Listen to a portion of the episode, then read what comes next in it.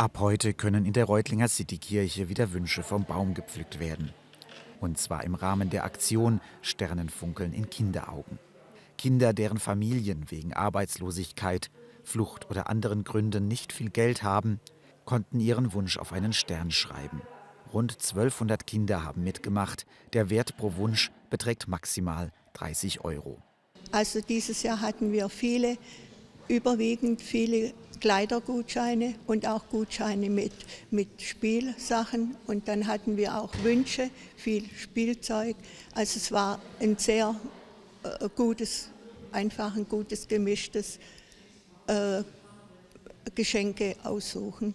Die Aktion wird vor allem von Ehrenamtlichen wie Ursula Bolz getragen.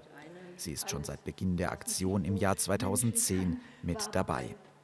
Wer einen solchen Kinderwunsch erfüllen will, kann einfach in die Citykirche kommen, sich einen Wunschstern raussuchen und das beschriebene Geschenk kaufen.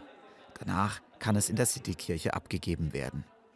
Also da freuen wir, wir, uns über alle, die kommen. Also jeder darf kommen. Es kommt sogar heute Morgen war wieder schon jemand, eine Oma da, die hat gesagt, ihr zehnjähriger Enkel hat gesagt, Oma, hol für mich einen Stern.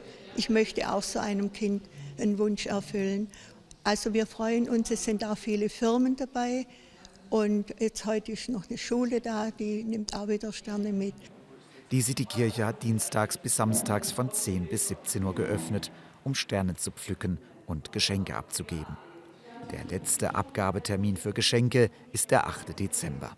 Außerdem bietet die Citykirche am 30. November einen Gesprächsabend an. Hier gibt es Einblicke, wie es armen Kindern und ihren Familien in Reutlingen geht.